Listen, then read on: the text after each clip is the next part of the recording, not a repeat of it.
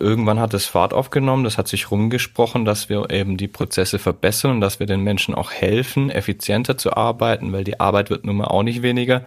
Und dann sind wir dahin und haben mit denen die Prozesse umgestellt. Sagt Jörg Stritzelberger, Leiter der Stabstelle Digitalisierung bei der Stadt Schorndorf.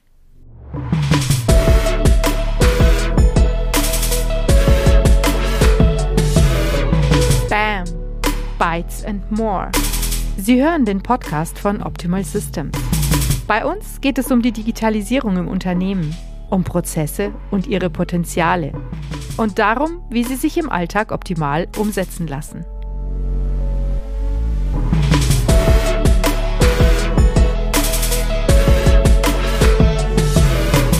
Am Mikrofon Dr. Sabine Holl.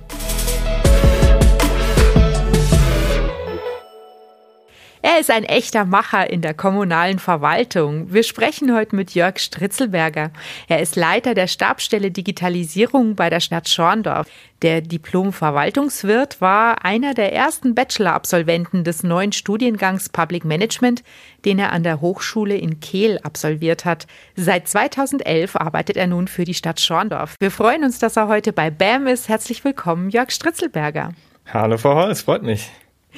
Herr Stritzelberger, der öffentliche Dienst genießt ja jetzt in Deutschland nicht gerade den Ruf, so besonders innovationsfreudig und dynamisch zu sein, gerade wenn es um das Thema Digitalisierung geht.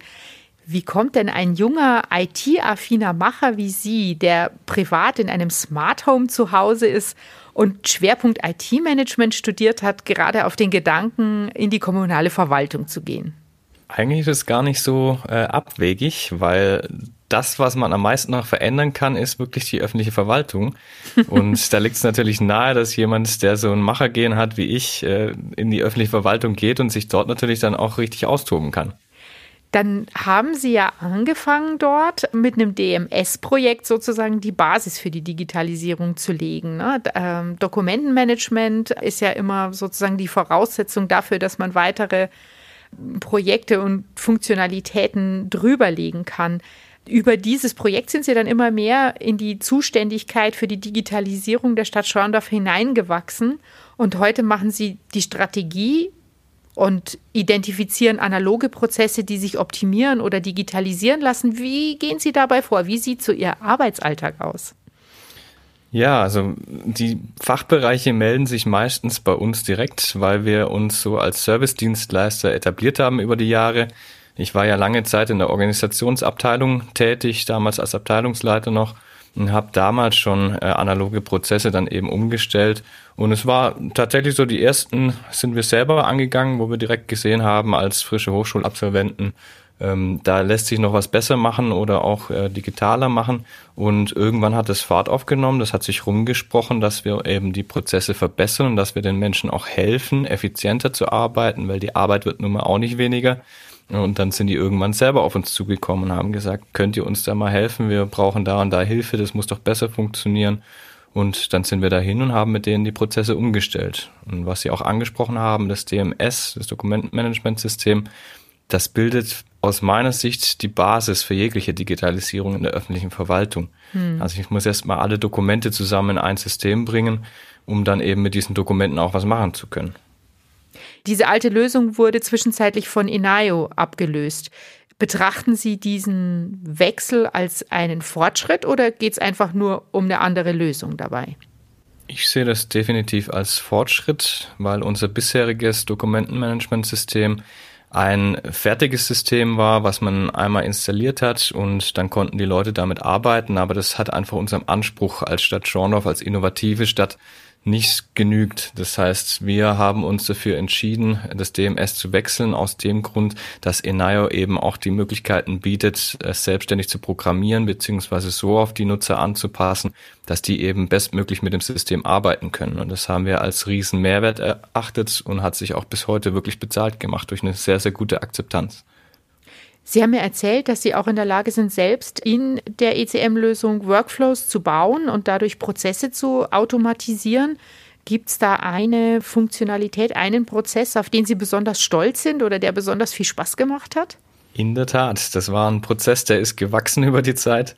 Der hat mal ganz klein angefangen auf der grünen Wiese und es geht in dem Prozess um Personalveränderungen, wie es eben jedes Unternehmen heutzutage hat. Es kommen neue Mitarbeitende, es scheiden Mitarbeitende aus, es verändern sich Mitarbeitende und äh, dahinter lag bei uns äh, zuerst gar kein Prozess. Das heißt, es gibt immer ganz verschiedene Leute, die da an diesem Prozess mitarbeiten und äh, das sind tatsächlich nicht wenig aber äh, niemand hat so eine Art Checkliste oder auch niemand hat eine Übersicht, wer hat denn jetzt die Info schon, wer hat schon was gemacht. Und da haben wir ein großes Potenzial gesehen, jetzt mit Inio, mit den Workflows da anzusetzen. Und tatsächlich haben wir jetzt einen Workflow kreiert, der uns völlig automatisch User anlegt in unserer Active Directory, in unserem Benutzerverzeichnis, User anlegt in NIO, diese berechtigt, ähm, den Schlüssel im Prinzip schon herrichtet, die Benutzerzugangsdaten erzeugt, Durchwahlen vergibt äh, und dann auch jetzt noch eine Schnittstelle bekommen soll zu unserem Facility Management, dass eben auch Büros gleich reserviert sind, wenn eine Person kommt, Türschilder kreiert werden und dergleichen. Also da haben wir schon sehr viel Automation jetzt mittlerweile reingepackt und der wächst auch weiter ich weiß aus meinem eigenen Berufsalltag, wie viel Arbeit das ist, ne? wenn da ein neuer Kollege kommt und der an die Hand genommen, eingearbeitet und er überhaupt erstmal an seinen Arbeitsplatz gebracht werden soll, wo dann ja alles Mögliche fehlt die erste Woche, bis dann die Lieblingsstifte und äh, die Telefondurchwahl und die Aufschrift auf den Telefonen aufgebracht ist. Auch wenn man sich das Ziel setzt, man möchte das fertig haben, wenn der neue Kollege kommt, klappt es dann doch oft nicht. Und da würde ich mir tatsächlich auch sowas wünschen, dass da einfach, dass ich irgendwo aufs Knöpfchen drücken kann und dann ja, entsteht das quasi alles wie von selbst. So, dann erwacht er nahe zum Leben und nimmt den Menschen an die Hand und weist ihn in die Stadtverwaltung ein. das, das ist sicherlich Zukunftsmusik. das hört sich nach einer echten Wunschlösung an. Und dann muss es noch eine Schnittstelle zum Tortenbäcker und zum Blumenladen geben am Ende. Das wäre. Das ist realisierbar. da muss nur eine E-Mail versendet werden. Super. Ja, jetzt sind Sie aber kein Informatiker ne? und können solche Workflows selber bauen. Haben Sie sich das selbst beigebracht? Gibt es da eine Handreichung? Wie sind Sie sozusagen so weit gekommen mit Inayo, dass Sie solche Dinge selbst abbilden können? Ja, das hängt auch so ein kleines bisschen mit dem Machergehen zusammen. Also ich lerne Systeme gerne vollständig kennen und nutze auch deren Potenziale ganz gerne aus. Und als ich gesehen habe, dass Enio programmierbar ist und dass es auch gar kein Problem ist, dass die Endanwender selber da Hand anlegen und selber Programme schreiben oder kleine Funktionen schreiben, habe ich mir einfach gedacht, ich soll es mal probieren. Ich habe ein bisschen Programmiererfahrung jetzt schon mitgebracht aus meinem privaten Umfeld und äh, das, dementsprechend ist es mir dann auch nicht allzu schwer gefallen, mich an die Skriptsprache von Enio zu gewöhnen. Die kannte ich vorher noch gar nicht. Das heißt, ich habe auch da auf der grünen Wiese gestartet und habe mir das einfach sukzessive selber beigebracht. Also während wir das alte System migriert haben auf das äh, System Enio, haben wir da einfach bestimmte Funktionen dann angeschaut, haben uns äh, dann selber an bestimmten Funktionen probiert und irgendwann kam dann das Thema Workflows und ähm, so ist es entstanden. Also ich bin der Meinung, jeder, der technisch affin ist und sich zumindest so ein bisschen in Sachen Programmierung ähm, zu Hause fühlt, ist in der Lage, durchaus da auch eigene Funktionen zu schreiben und auch Workflows zu kreieren. Hört sich auch ein bisschen so an, als sollte man einfach auch nicht so viele Manschetten haben, ne? sondern am besten die Hemdsärmel einfach mal hochkrempeln und sich ans Werk machen. So ist es. Einfach mal loslegen. Es könnte ja auch gut werden. Genau. So ähnlich muss es ja bei Ihnen auch bei der Einführung von Enayo gewesen sein. Sie haben mir verraten, dass das ein sehr spannender Prozess gewesen ist, tatsächlich mit einer sehr knappen Deadline. Wollen Sie uns davon mal kurz erzählen?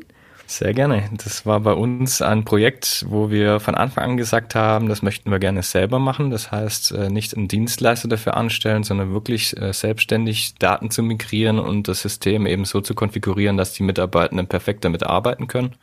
Und meine Kollegin und ich, 200 Prozent Kräfte, haben uns an diesem Projekt angenommen.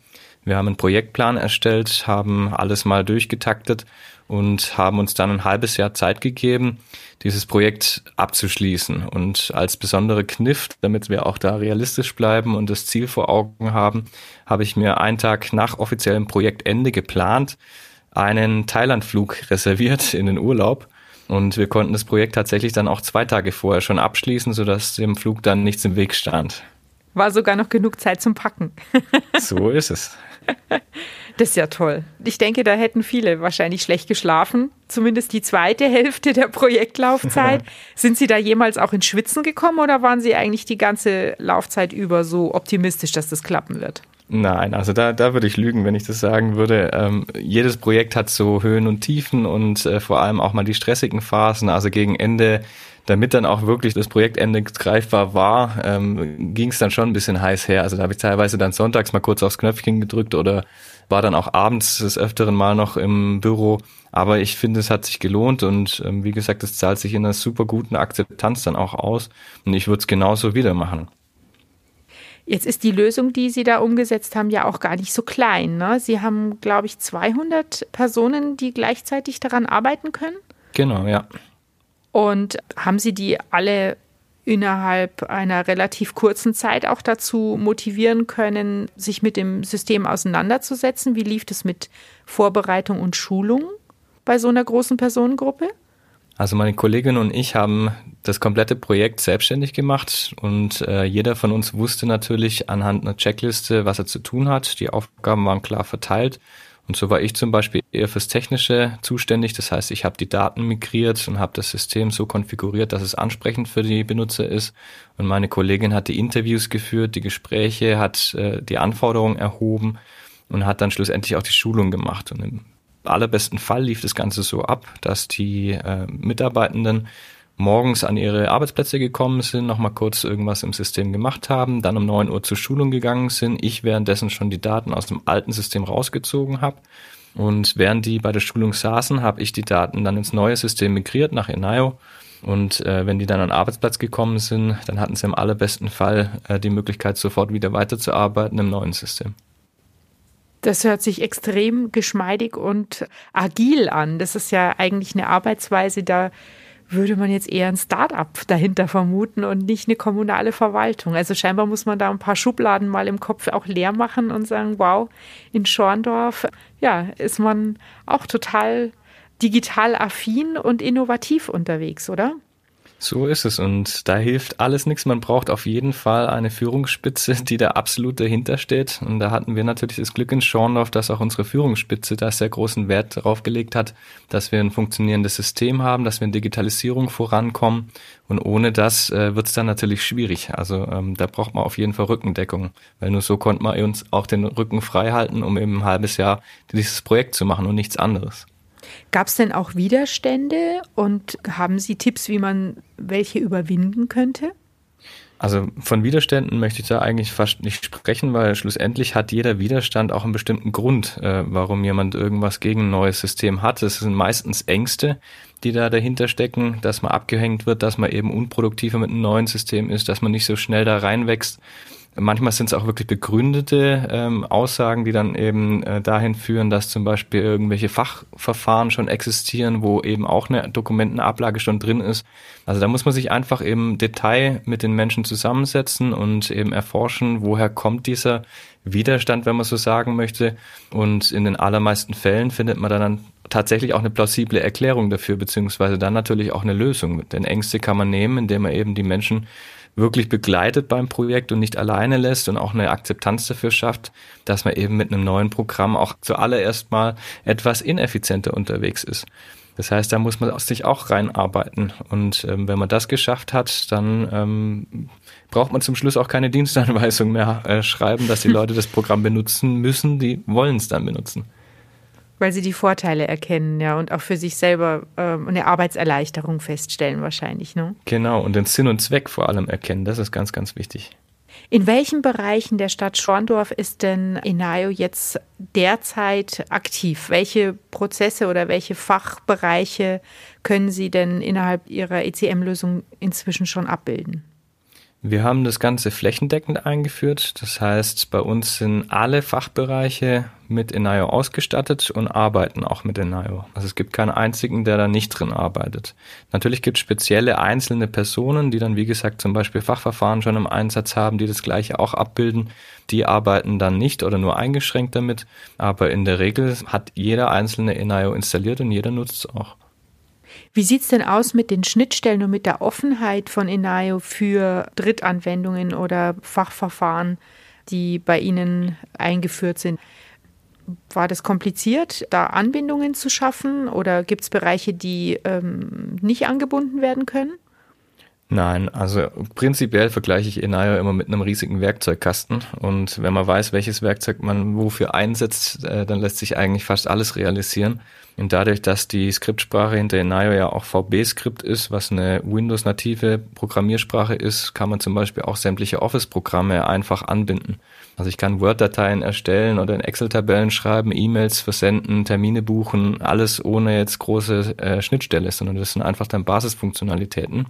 Und wenn es dann an die Anbindung von Fachverfahren geht, haben wir diverse Möglichkeiten durch Importe, Exporte zum Beispiel eine Schnittstelle, eine einfache zu generieren oder auch, ähm, wenn wir den Webclient benutzen, zum Beispiel über eine sogenannte REST API, äh, das heißt über eine äh, Internetschnittstelle, dass wir da eben ähm, in IO auch ansteuern können und auf Daten zugreifen können. Also im Prinzip, ähm, Optimus Systems hat auch einen riesen Lösungskatalog ähm, mit Schnittstellen zu Fachverfahren. Einfach nachfragen, da findet sich eigentlich zu jedem Verfahren irgendwas. Jetzt nehme ich an, dass im Zuge der Kontaktbeschränkungen im Rahmen der Pandemie, die uns alle beschäftigt hat, auch in der Stadt Schorndorf viele Mitarbeitende aus dem Homeoffice heraus agiert haben werden in den letzten anderthalb Jahren. Können Sie da feststellen, dass die Zusammenarbeit einfacher äh, und war und besser funktioniert hat, eben auch da Sie mit Inaya schon so weit gekommen waren zu dem Zeitpunkt? Das war mit Sicherheit ein Vorteil. Die Personen, die bei uns dann mobil arbeiten konnten, konnten natürlich dann auf die Daten in den IO zurückgreifen und wenn dort eben schon eine elektronische Akte geführt wurde, äh, macht es natürlich einfacher als jetzt in Bereichen, wo zum Beispiel noch sehr viel mit Papier gearbeitet wird. Mhm.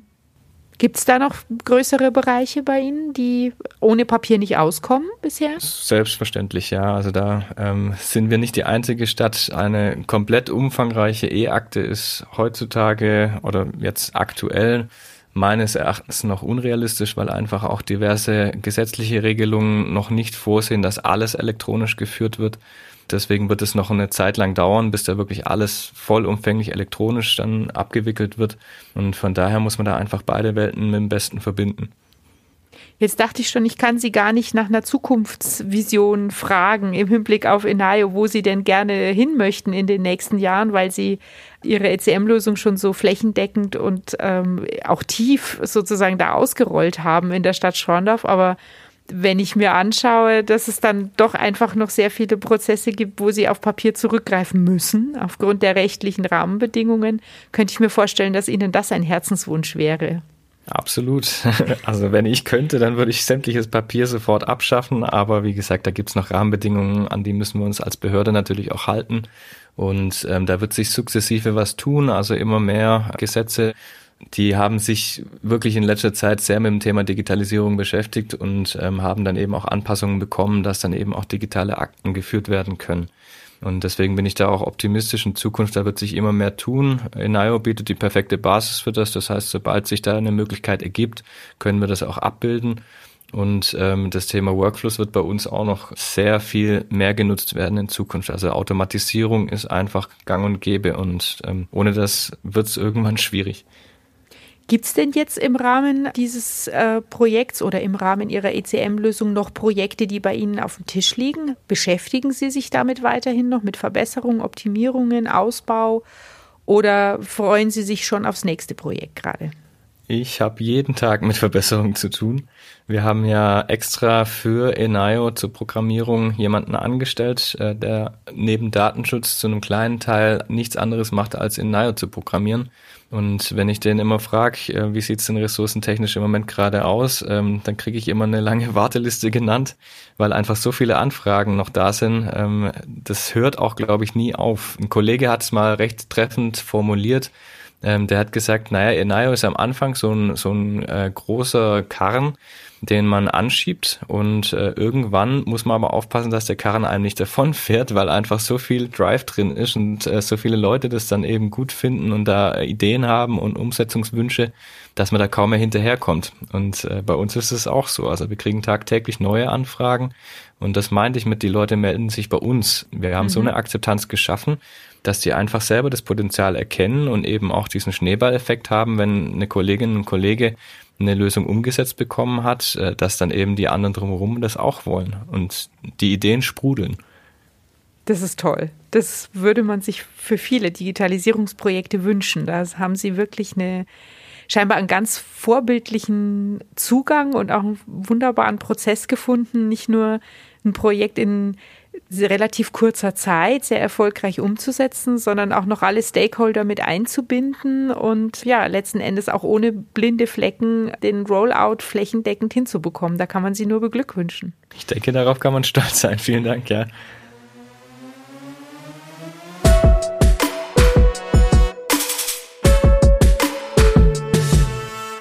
Ja, wenn wir heute schon mal einen echten Digitalisierungsmacher bei uns im BAM-Podcast haben, Herr Schritzelberger, darf ich Sie auf gar keinen Fall gehen lassen, ohne Ihnen noch mindestens drei gute Tipps oder Tricks abzuluxen für andere Macher, die Digitalisierungsprojekte in der Verwaltung oder im Unternehmen vorantreiben wollen. Haben Sie da drei Highlights für uns, die Sie uns mitgeben können? Zum allerersten empfehle ich immer, die Möglichkeiten der Software möglichst auszunutzen. Das heißt, sich nicht mit dem Standardfunktionen äh, zufrieden zu geben, sondern wirklich zu gucken, was bietet die Software noch alles und dieses Potenzial auch zu nutzen. Das ist ein toller Tipp auf jeden Fall. Wie lautet denn der zweite? Der zweite Tipp ist, dass man manchmal auch besser gestellt ist, wenn man mit dem Golf losfährt, anstatt gleich den Ferrari ins Auge zu fassen. Ganz, ganz viele Kolleginnen und Kollegen vertiefen sich in der Planung von Digitalisierungsprojekten und verpassen dann aber irgendwann wirklich mal loszulegen. Das heißt, mhm. ähm, irgendwann muss man mal anfangen und es ist manchmal besser, wenn man mit dem Golf losfährt und den dann Stück für Stück zum Ferrari macht. Also Mut zur Lücke und einfach mal ins Tun kommen. Ja, oder Grundfunktionalitäten erstmal schon live schicken und testen und dann eben die ganzen speziellen Features, die danach noch kommen, peu à peu hinzufügen. Mhm. Jetzt sind wir gespannt auf Tipp Nummer drei. Der ist ganz einfach. Der lautet einfach nur Mut. Ich habe immer dieses Sprichwort einfach mal machen, es könnte ja gut werden. Und das trifft es einfach auf den Punkt. Also man muss manchmal in der Digitalisierung auch mutig sein und Neues ausprobieren. Und meistens stellt sich da auch wirklich ein positiver Effekt ein. Das haben Sie ja mit der Einführung von Inayo in der Stadt Schorndorf auch wunderbar gezeigt und unter Beweis gestellt. Herr Stritzelberger, wir hatten viel Freude mit Ihnen, äh, mit einem solchen Macher zu sprechen. Geht mir genauso. Gerade in der Kommune hätte ich das nicht vermutet und ich verspreche, alle meine Vorurteile, alle Klischees über Bord zu werfen und künftig mit ganz anderen Augen die Stadtverwaltung zu betreten. Danke Ihnen. Ich danke.